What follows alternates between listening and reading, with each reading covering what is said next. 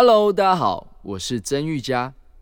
在我眼里的他，喜怒哀乐摩擦碰撞，只为了有朝一日的绽放。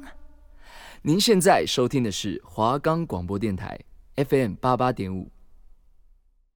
我们的节目可以在 Firstory、Spotify、Apple Podcasts、Google Podcasts、Pocket Casts、SoundOn Player 等平台上面收听，搜寻华冈电台就可以听到我们节目喽。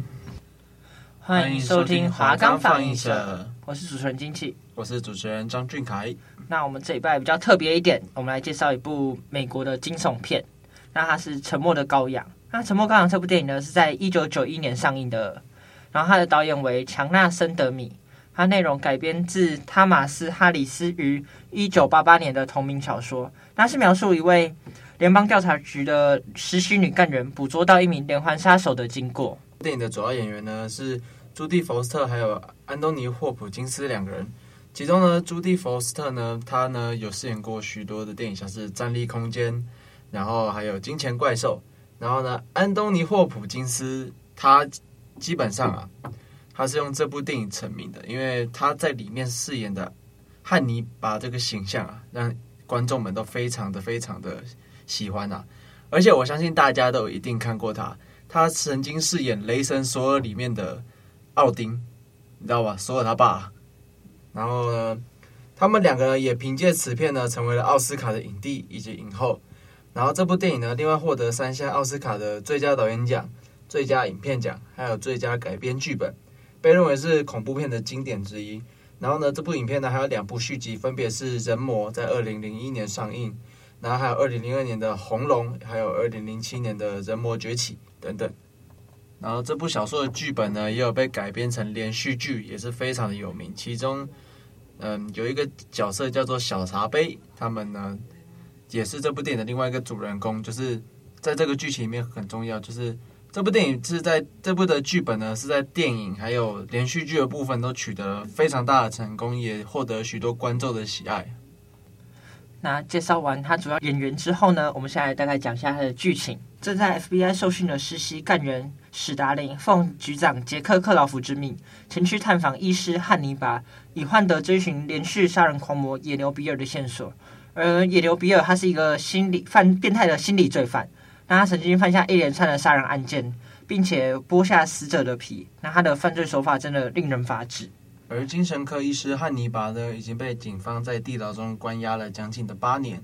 从外表看呢，汉尼拔呢与常人并没有什么相异之处，沉默平静，然后他的气质中透露出少许的知识渊博和足智多谋的气息。然而汉尼拔呢，他是一个食人者，曾经犯下多起的杀人案件，被列为极度危险的人物。只是由于具有研究价值，所以被保证了人身安全。汉尼拔答应提供史达林线索，但是条件是史达林必须提供他个人经历。史达林违反了上司的警告，与汉尼拔交换条件，透过提供的线索，逐渐分析野牛比尔的性格。在此同时呢，一名女性参议员的女儿遭到野牛比尔的绑架。那精神病院的医师与参议员合作，愿意以交换条件的方式向汉尼拔索取野牛比尔的资料。而汉尼拔却提供了假线索后，遭到参议员遣回巴尔的摩的精神病院。汉尼拔被关在孟菲斯的一间法院中，而克里斯则设法与汉尼拔见面。两人的最后一次面对面谈话中，汉尼拔给了克里斯资料，同时也揭露了克里斯童年的真相。好，克里斯一日在仓谷中看到尖叫的羔羊群，克里斯想要解救他们，但是最后不仅克里斯被送走。羔羊群也遭到杀害，而这也是驱使克里斯成为 FBI 干员的最主要的原因。而在法院中呢，汉尼拔刻意叫两名警员再送一次晚餐，以预先藏好的金属条打开手铐后杀害两名警员。他将其中一名警员呢开膛破肚，并且以大鹏展翅的姿势呢挂在铁笼上。汉尼拔并割下一名警员的脸皮，交换衣服，假装成幸存的警员。被其他的警员送上救护车后，杀害车上人员，并且杀害一名游客，得到钱与衣服后，成功的逃脱。啊，另一方面，克里斯干员借由汉尼拔提供的资料继续分析。啊，根据汉尼拔所说的原则，人类之所以贪求，是因为见惯了日常生活中的物品。推断出野牛比尔杀害的第一个女性与其应该有很大的关系。啊，克里斯到达了该受害者的老家，并且得知他是一名裁缝，受雇于他人。克里斯电洽克局长克劳福，他则说已经知道比尔的住址与姓名，准备率领特种部队前往攻坚。而克里斯则继续调查受害者的资料与比尔的关系。警方攻坚凶手的房子，发现房子空无一人。另一方面，克里斯根据受害者朋友提供的雇主住址，来到了野牛比尔的藏身处。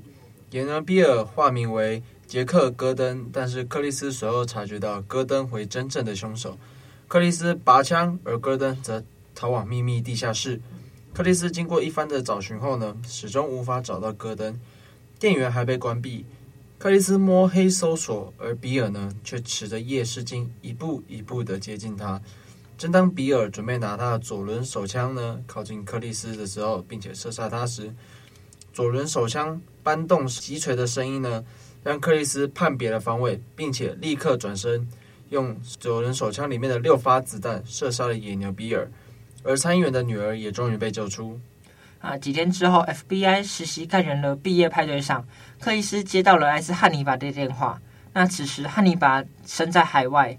与克里斯短暂交谈后，便挂上了电话，尾随当初精神病院医师齐顿，而电影也到此也告一段落了。接下来呢，让我们听一首音乐，轻松的休息一下。接下来这首歌呢，是我们一位新生代饶舌歌手的创作。听完这首歌呢，我们再回来讨论一下接下来的部分。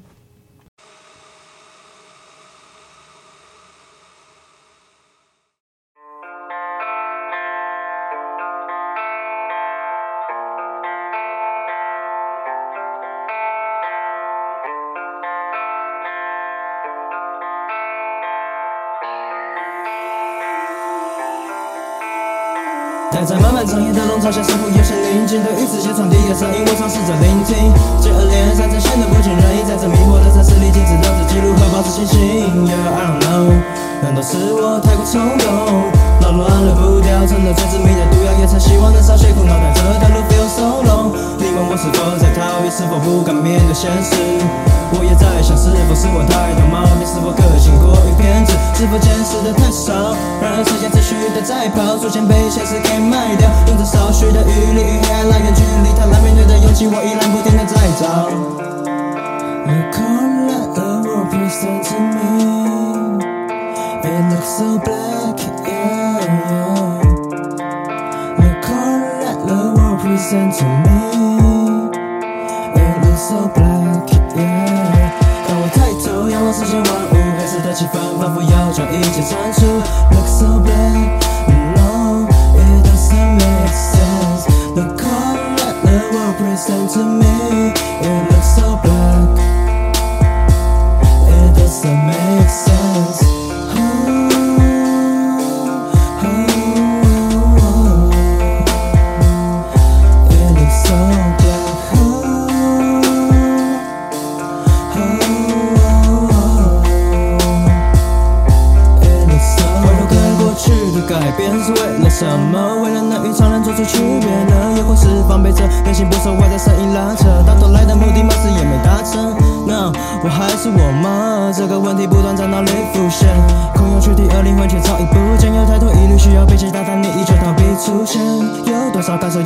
形容？习惯了沉默，却忘了如何诉说。Oh my dear God，你开启了无数条路走，唯独留下孤身的我。往往到了最后，都像是一个人，lonely or not，也苍茫。不如跟自己做个朋友，哎，你说呢？Present to me, it looks so black, yeah, yeah. The color that the world present to me,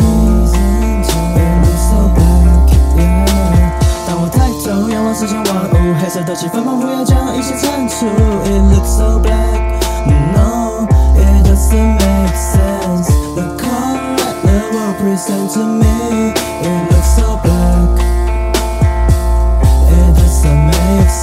可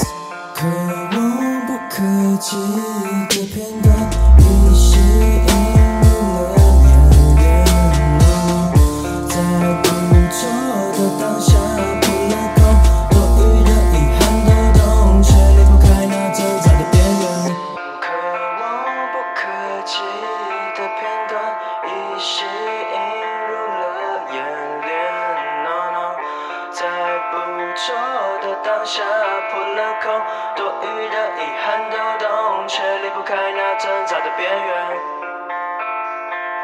离不开那挣扎的边缘。No no，呵呵，No no，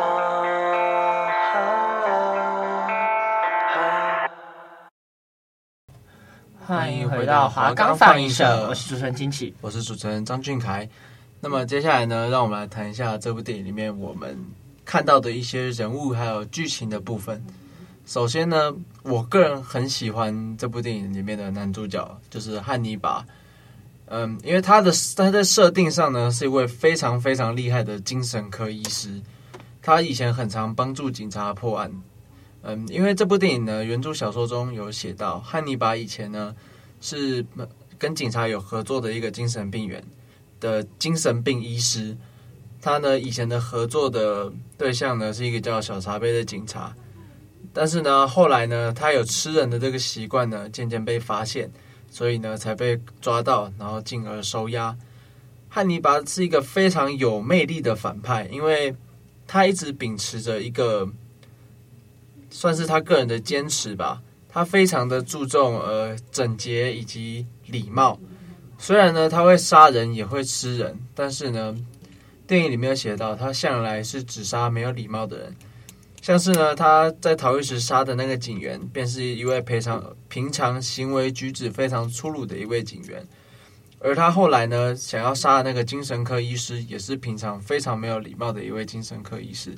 所以就是我们可以看到，他虽然作为一位惊悚片的反派，可是他却有他自己的坚持。但而且呢，他是一位非常有魅力的反派。他算是影史四大。我记得他是好莱坞影史四大杀人魔之一，这个角色可以说是被安东尼·霍普金斯塑造的非常非常的成功。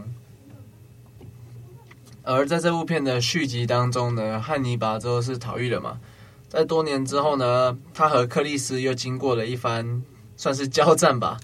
之后呢，他面他面临了一个选择题，他将克里斯将他和自己的手用手铐铐在了一起。而当时呢，克里斯已经报警要来抓汉尼拔。当时汉尼拔的选择只有两个：第一，切断克里斯的手，然后逃亡；第二，待在原地让警察抓住。但是，身为绅士的汉尼拔，他选择了就是让我非常吃惊的第三个选项。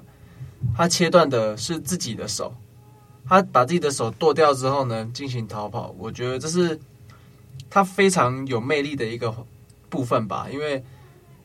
克里斯当时丢给他的选项，照理来说，正常人会选择应该是切断克里斯的手吧，然后进行逃跑。但是他切掉的是自己的手，所以我觉得他是一个非常有魅力的角色。而至于汉尼拔为什么会有吃人的这个习惯，要跟他在小说里面的设定开始讲，就是他们在小时候在打仗的时候呢，父母已经死了嘛，家里只有他跟妹妹。然后有一次呢，有一群军人啊，就闯进他们家。然后就是把他妹妹杀了，并且把他把他妹妹吃掉。然而汉尼拔呢，他也有吃到他妹妹，只是后来呢，因为一些精神上的创伤，他忘记了。然后后来当他回想起就是他妹妹被杀的事情之后呢，就是他去找这些人复仇，然后最后得知了他也有参与到吃他妹妹的这件事情。所以呢，后来他把那些。那些曾经去他家伤害他们跟他妹妹的人呢，一一的杀掉，然后把他们的肉呢全部都吃掉，就此造就了一代食人魔汉尼拔。那除了在角色的塑造上面，他做了很多功夫之外，导演他有运用了电影中很多的桥段与镜头，然后或是他明讲的暗示史达林身为女性的这个角色，那在一个男性主导的社会中受到的压迫。那最明显的是两个镜头，分别是电影刚开始，史达林穿着黑色、灰色的毛衣，那身上披着红色的 Polo 衫，然后被男男生的探员所包围的这个场景。那另外一个则是史达林前往验尸的时候，然后男警官们对他的注目。那除了画面的安排，就连镜头的运镜也暗示了男性等于压迫了这个连接。那像是当史达林在被男生包围时的的时候。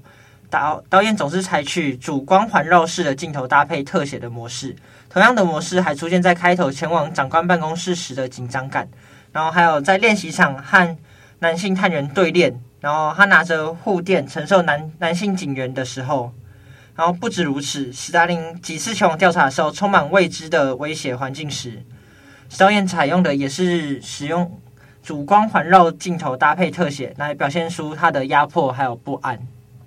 然后，除了史达林受到压迫之外啊，电影他也安排同样受到社会压迫的连续杀人犯水牛比尔作为对比。那他杀人剥去受害者的衣服，就是他的皮做成衣服，啊，只是因为他想要变形。然后，这也是史达林所要追求的啊，就是他努力办案啊，接近危险人物汉尼拔的时候，他不也只是希望他能证明他可以胜过男性，实在实现他的变形所在。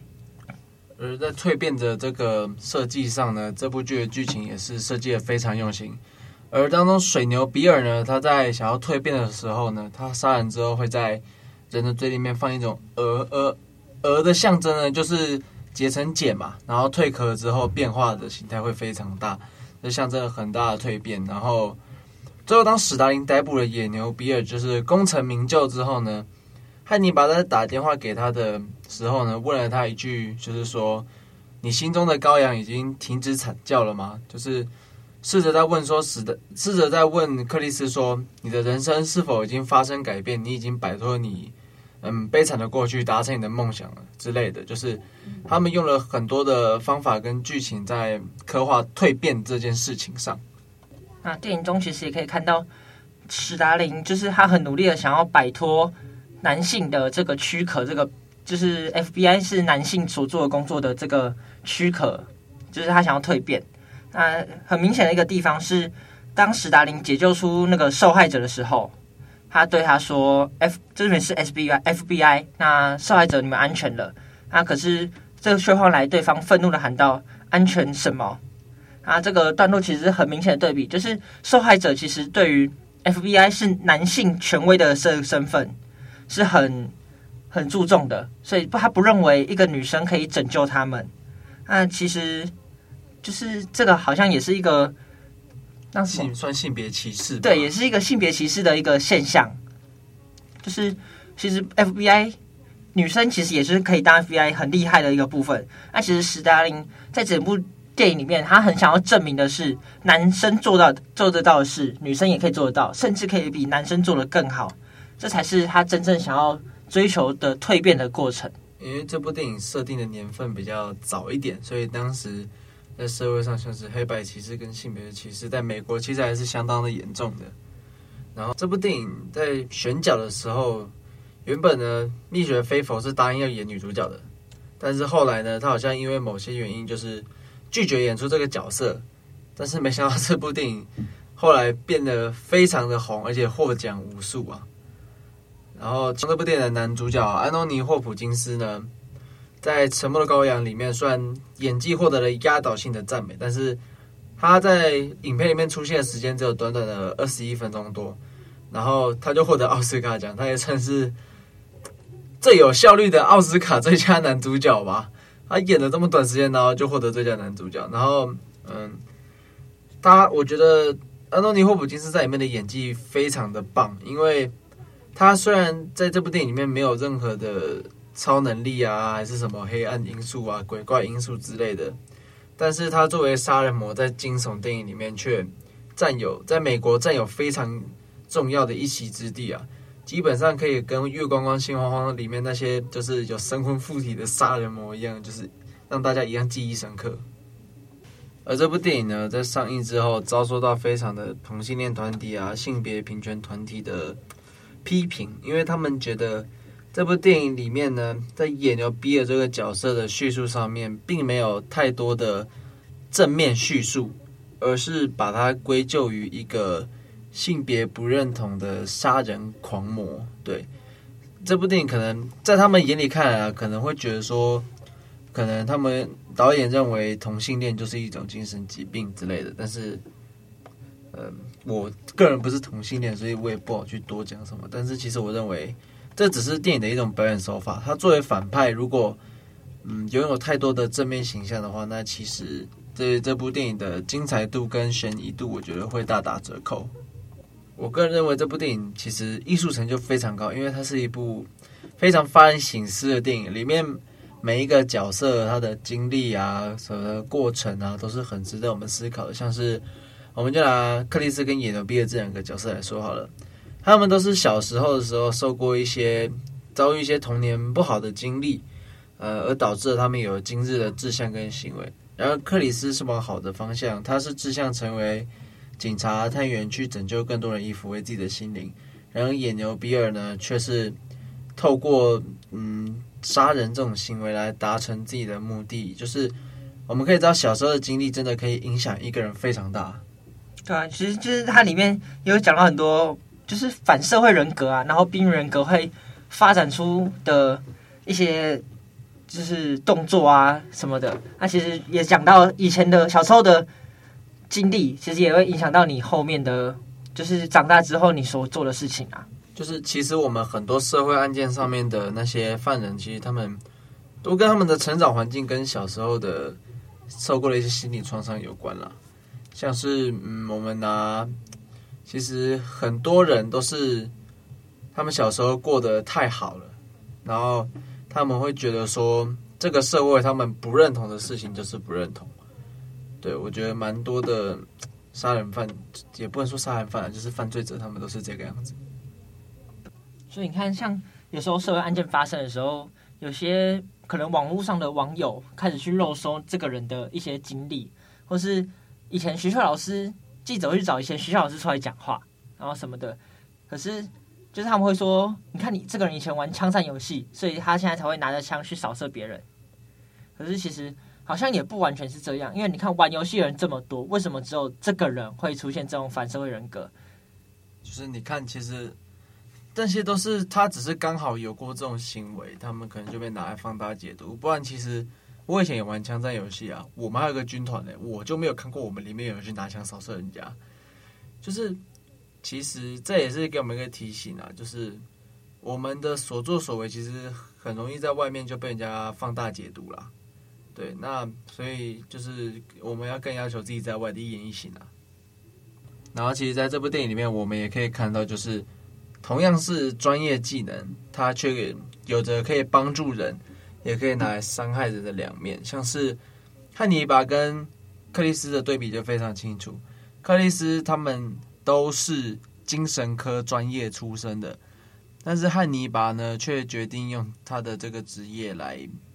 就是帮助他更方便去进行对警察的逃离啊，然后分析警察怎么追踪他，好进行逃跑啊，或者是帮助他进行一些杀人啊，好让他有人肉可以吃的，就是一些动作。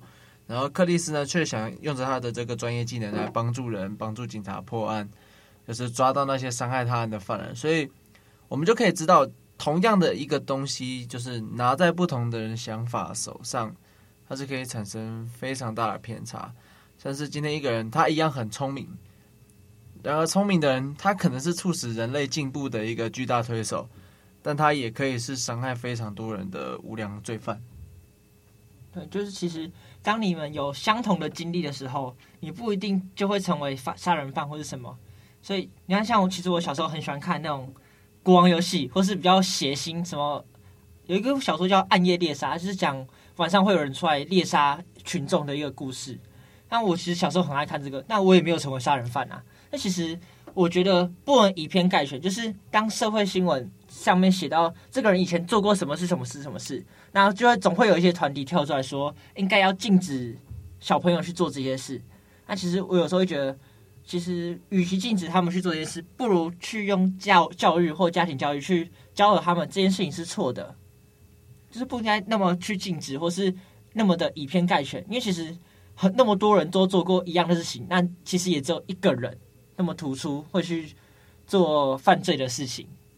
对啊，因为其实很多人都认为说，嗯，在某些经历上给人的观感会比较，像是我们今天拿好的大学来举例好了，像是很多顶尖大学的学生以前也有过新闻嘛，就是台湾学台湾就是求学首府的人去撞救护车、拦救护车。对不对？所以其实有些经历是不能来说认定说哦，这个人就是个好人。那也不能因为他的某些不好的经历，你就认定说哦，OK，这个人就是坏人这样。像是我们拿就是给大家观感最不好的流氓来讲好了，那他们一定都是坏人吗？那其实他可能只是比较凶一点而已。那其实他很讲义气，哎，对吧？因为这就是大家求生的方法不同嘛。那他选择这个来求生，那其实你今天在路上看到一个流氓，他会没事过来扁你吗？也不会吧。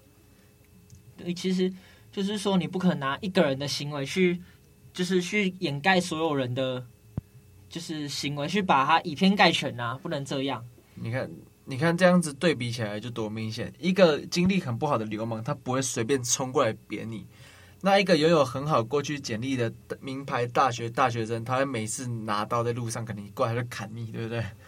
啊，像像之前有社会新闻是台大生去虐猫啊什么的，那、啊啊、其实就是。不是说台大生一定比较优秀，那可能大家都一样，那不可能以偏概全。你说这个台大生去虐猫，那你可能说全部的台大学生都会去虐猫吗？对啊，像是我们的想法，并不是说我也不是鼓励大家去当流氓，当然那还还不是一份正当职业，也不是让大家不要去考好的大学，毕竟它好还是有它的所在。但是其实就是让大家不要有那么以偏概全的想法吧，因为其实。一个团体里面终究会有那几颗老鼠屎吧，对，所以我觉得就是在判断每个人认定的时候，就是把他们当成很特别的个体来看，不要用他们的大团体来区分他们这样子。那你看，其实人家很常讲，好的大学有坏学生，那其实比较后面的大学也有很好的学生，所以其实这个也很不一定。那就是，其实，在很比较成绩比较没有那么好的大学，其实也是有人很认真的。那可能有些人考上台大，也每天都在混啊，也不一定台大生都是一个很认真的一个存在。因为那个就是刻板印象吧？你看多少成功的商人，他们其实没有念大学，对不对？对啊，你看，其实很多商人就是没有念那种大学啊，没有去接受正统教育，但他只是其实用自己的社会经验啊什么的，去创造一些。对社会有帮助的事情，我觉得这个就是天分的运用，你要把它运用在哪里吧？你有好的天分，然后你今天又加上你的刻苦勤劳啊，你可能就会成就呃我们口中所谓的成功人士。那就哪怕你今天天赋不佳，那你环境不佳，可是你通过你的努力，也可以达到非常高的境界。像是嗯已故的王永庆先生，好了，我有读过他本人的自传，那。他家的环境我记得也不是到很好，但是他后来凭借自己的努力，在商场上，就是他不论是什么生意，他在前期的时候一定是亲自到，然后亲自学习的那些相关知识。就是他以前是卖木头的，然后以前的木头是放在一个大水池里面嘛，他们为了要知道那个木头到底好不好，他甚至在很寒冷的夜晚，就是跳下那个水池，一颗一颗去检查那个木头。对，所以我觉得就是，嗯，看你。想要怎么把你的人生去做执行吧？当你往好的方向去执行的时候，那么其实不管你过去的经历是怎样，你执行下去，起码有一天人们是会认同你的。嗯，那我们就是回到电影，那其实小时候的经历就是受到伤害也是很重，就是也是会有一点影响。但其实最主要的还是后续你你所。接收到的知识，就是说接受到一些事情，还有你怎么去看待你小时候这些创伤，比较比较重要啦。对，其实小时候虽然也有影响，可是可能后面接收到的一些资讯教育影响更大。因为其实很多人在做一些不好的事情的时候，他们都会怪罪于说环境怎么逼我，嗯，别人怎么让我去做这些事情的。但是其实我们必须得说，决定权终究是掌握在我们人的手中了。你今天要不要做一件事情，是不是别人能够逼你的？就是其实都是你自己决定的。对啊，那我们今天差不多，时间过得非常的快。那我们今天的分享就在这边，欢迎大家下礼拜继续收听我们的华冈放映社。我们拜拜。